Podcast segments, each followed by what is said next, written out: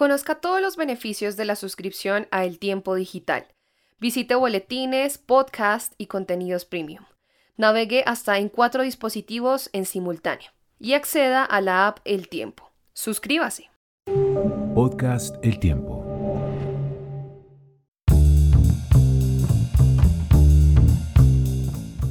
El anuncio de Avianca de desistir de una integración con Viva Air da el punto final a una historia que ha afectado al sector aéreo colombiano.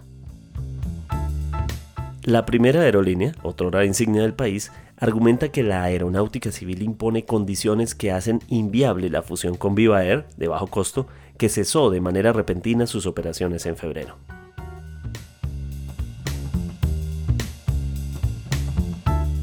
¿Qué implicaciones tiene esta situación para los usuarios?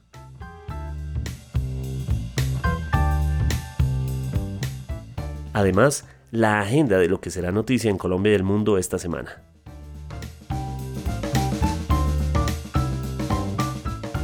Es lunes 15 de mayo. Mi nombre es Carlos Solano. Bienvenidos a El Café de hoy del Tiempo.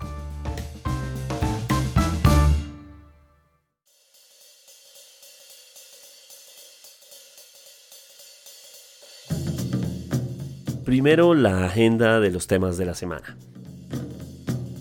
Este martes continúa el debate y comienzan las votaciones en el Congreso de la reforma a la salud y el código electoral.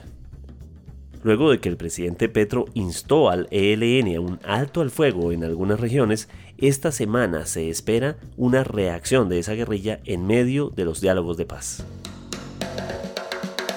En justicia, esta semana continúa el juicio contra la excontralora Sandra Morelli ante la Corte Suprema de Justicia por presuntas irregularidades en contratación de dos millonarios contratos de arrendamiento para sedes de la entidad. También se espera que esta semana se aclaren los detalles del crimen ocurrido en el centro comercial Unicentro del norte de Bogotá. Ya se sabe que el asesino, identificado como Cristian Camilo Rincón Díaz le disparó a su pareja.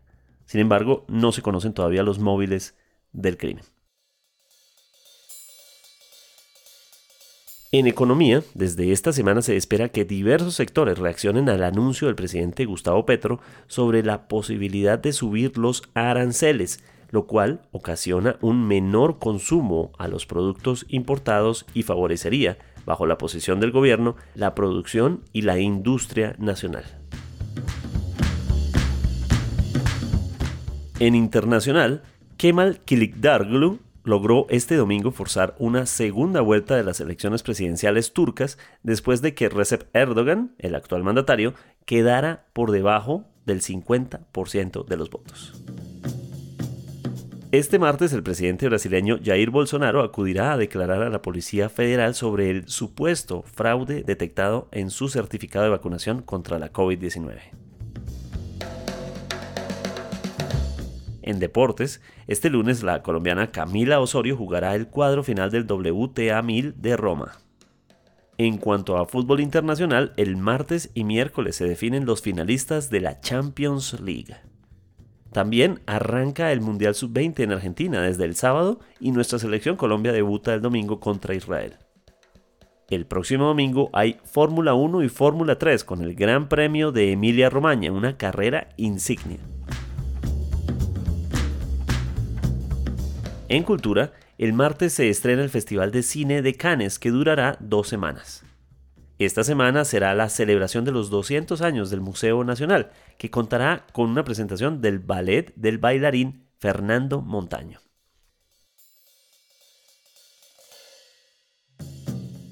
Este jueves será el concierto Buena Vibra con Diego Torres, Alejandro Lerner y Herencia de Timbiquí en el Movistar Arena.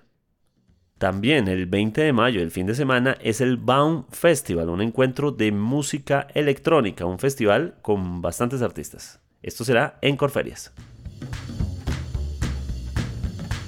Y en cuanto a cine, el jueves llega a las salas la décima y última entrega de la saga Rápidos y Furiosos. Dom Toretto, que es caracterizado por Vin Diesel, vuelve a la carga con más carreras, velocidad y acción desenfrenada como es costumbre. Esta vez, él y su familia son el objetivo de Dante, caracterizado por Jason Momoa, que ha jurado vengarse y destruir a Toreto y a los suyos.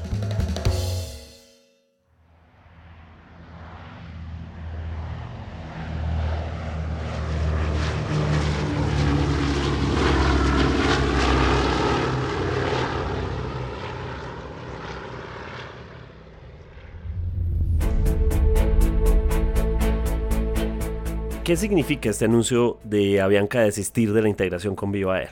Es decir, ¿cuál será el alcance de esta decisión? ¿Cómo afectará a los viajeros? Y sobre todo también cómo afectará al mercado aéreo apenas meses antes de lo que vendrá una temporada de vacaciones y por supuesto el efecto que tiene para todos los viajeros, muchos de ellos esperando que se resolviera esta situación con Viva Air. Estamos con Laura Lesmes de la redacción de Economía y Negocios del Tiempo. Laura, bienvenida. Buenos días, Carlos, ¿cómo está? Bien, gracias. ¿Qué significa en este punto esta decisión? Bueno, digamos que la decisión de Avianca eh, fue muy fuerte porque ellos han estado casi que en este proceso más de un año, nueve meses, eh, lo, desde que decidieron con Viva llegar ante la Aerocivil y decir, mire, necesitamos eh, o bueno, estamos pidiéndoles a ustedes la ayuda para integrarnos. ¿Por qué se hace integración? Porque Viva, después de la pandemia y después de todo lo que sucedió, llega a un punto donde financieramente no es viable. Y la única posibilidad que tuvo fue eh, aliarse con Avianca, porque digamos que hace un año eh, armaron un conglomerado junto con otra empresa que se llama Gol y buscaron eh, que las tres compañías, Avianca, Viva y Gol, tuvieran una alianza tan grande como la TAM para tener presencia en distintos mercados. Viva tenía una posibilidad muy fuerte en Perú, una muy grande también en los mercados regionales colombianos y te comunicaba, eh, digamos, Colombia con Argentina, que era una de las frecuencias que más le interesaba a Avianca. Avianca, por su parte, ha sido muy fuerte en Centroamérica y Gol obviamente es una gigante en, Brasil. Al tener esa posibilidad de alianza en ese grupo que se llama Abra, luego se da la negociación entre Viva y Avianca y llegan ante el Aerocivil y le dicen, mire, la solución para que Viva siga y que el mercado de bajo costo en Colombia sea eficiente es que nosotros, Avianca, absorbamos a esta empresa y nos dividamos tanto las frecuencias como los slots. Los slots son realmente las franjas horarias que tienen todas las aerolíneas, los permisos para salir y generar eh, viajes de, de un punto a otro. Y es precisamente por ese punto que Avianca ahora, nueve meses después, dice, es imposible que nosotros podamos aliarnos con Viva porque son los slots del aeropuerto El Dorado los que están en medio. Cuando la Aerocivil decide darle luz verde a la integración entre estas dos compañías, dice que si Avianca y Viva se juntan, tienen en control nada más durante el 2021 el 51% del mercado aéreo de Colombia. Entonces, no sería justo con otros con, con, otras aerolíneas del mercado como Ultra o como Wingo o como EasyFly, también tienen que salir del aeropuerto o que, bueno, en el caso de EasyFly, ellos tienen salida desde el puente aéreo de Bogotá, pero no es justo que tengan todas esas frecuencias o que viajen en las horas más, más fuertes o que les gusta más a los turistas, porque no sería em, un buen, no, sé, no, no habría una buena competencia. Por eso es que Avianca dice que listo, que va a ceder a unos slots pero no a todos. Y las condiciones que saca la Aerocivil en esta última resolución son las que finalmente rompen toda posibilidad de que Avianca se quede con Viva. Luego Viva sale a decir que efectivamente ya financieramente no son eh, viables y que como todos vimos el 27 de febrero en los aeropuertos de Colombia, en Perú y en Argentina, la empresa desaparece, se acaba y cesa operaciones ahora sí totalmente. En ese sentido, ¿qué viene para ese mercado, las aerolíneas? Es decir, sobre todo, ¿qué viene para los viajeros? Para los viajeros vienen varias cosas. Uno, Primero, Viva podría llegar ante la Superintendencia de Sociedades y como aerolínea ya no, sino como empresa, decir que se declara en bancarrota y que sean las, los turistas que estuvieron en los aeropuertos bloqueados por culpa de, de su cierre de operaciones, los que vayan y efectivamente se queden con el dinero de los tiquetes y se acabe la empresa, pero ellos podrían fundar otra compañía o hacer parte de una empresa que tenga otra idea o que no se, que, que no se enfoque en el mercado de, de bajo costo.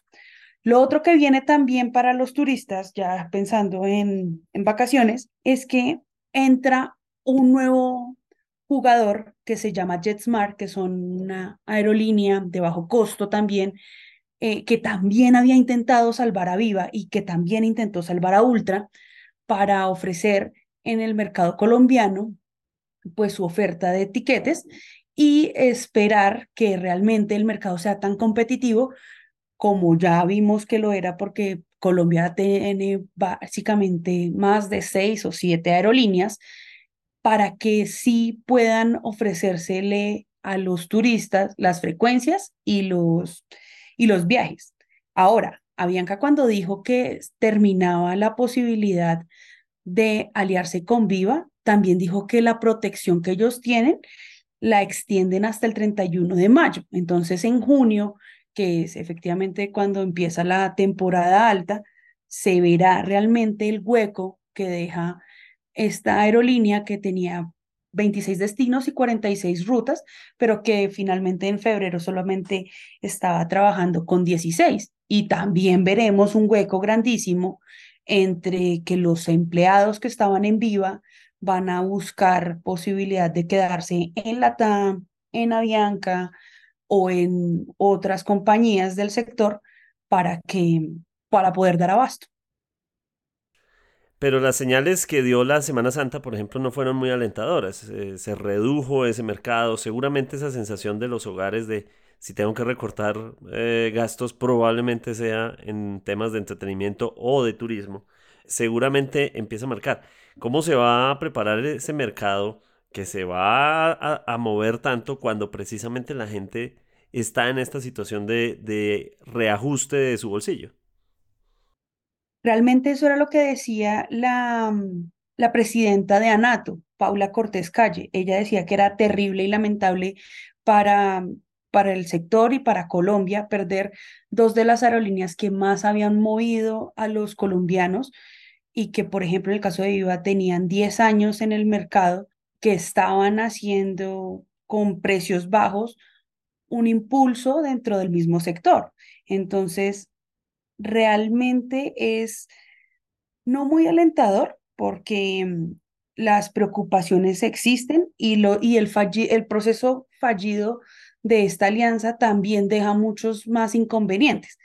Toca esperar a ver qué otra posibilidad brinda Avianca o qué otra posibilidad podría tener Viva como, como compañía si es que realmente ellos desean o quieren volver a, a volar o con otro nombre o, con, o de otra manera, pero, pero realmente sí era la expectativa y eran las esperanzas de prácticamente todo el sector, el sector hotelero, el sector turismo de Colombia, que tuvo por lo menos un 2019 maravilloso y que se ha visto afectado primero en pandemia y ahora con, con estos cierres que los dejan sin, sin herramientas.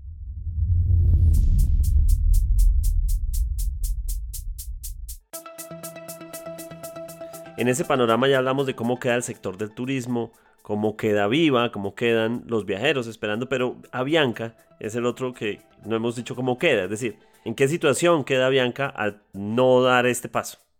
Avianca realmente queda igual.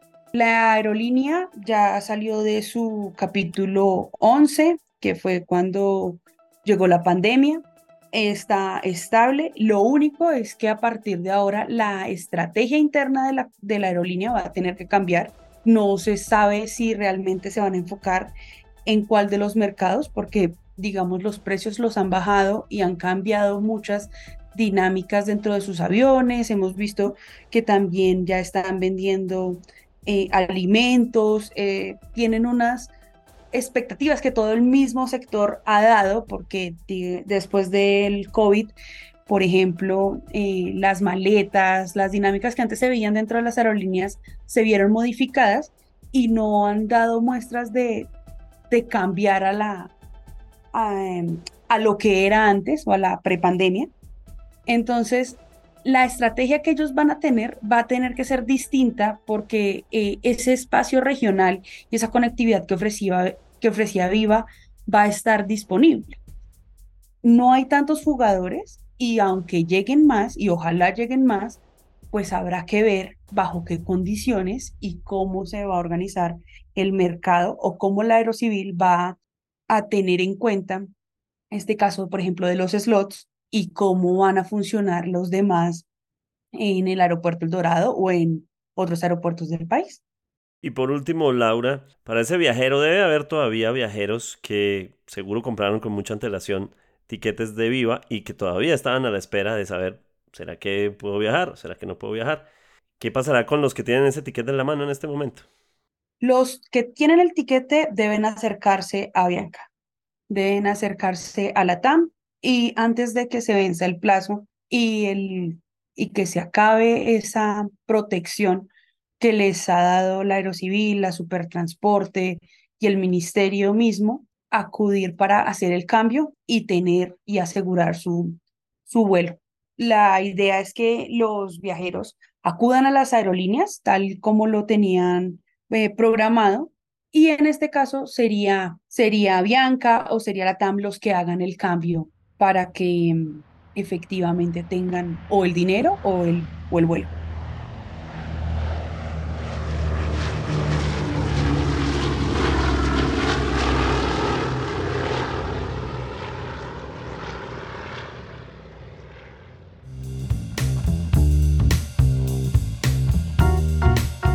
Gracias por acompañarnos en el café de hoy.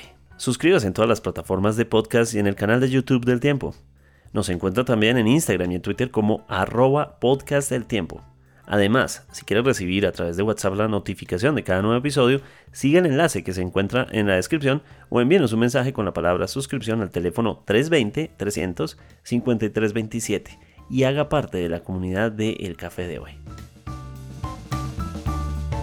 Este episodio fue producido por Nicolás Rivera. Mi nombre es Carlos Solano. Podcast El Tiempo.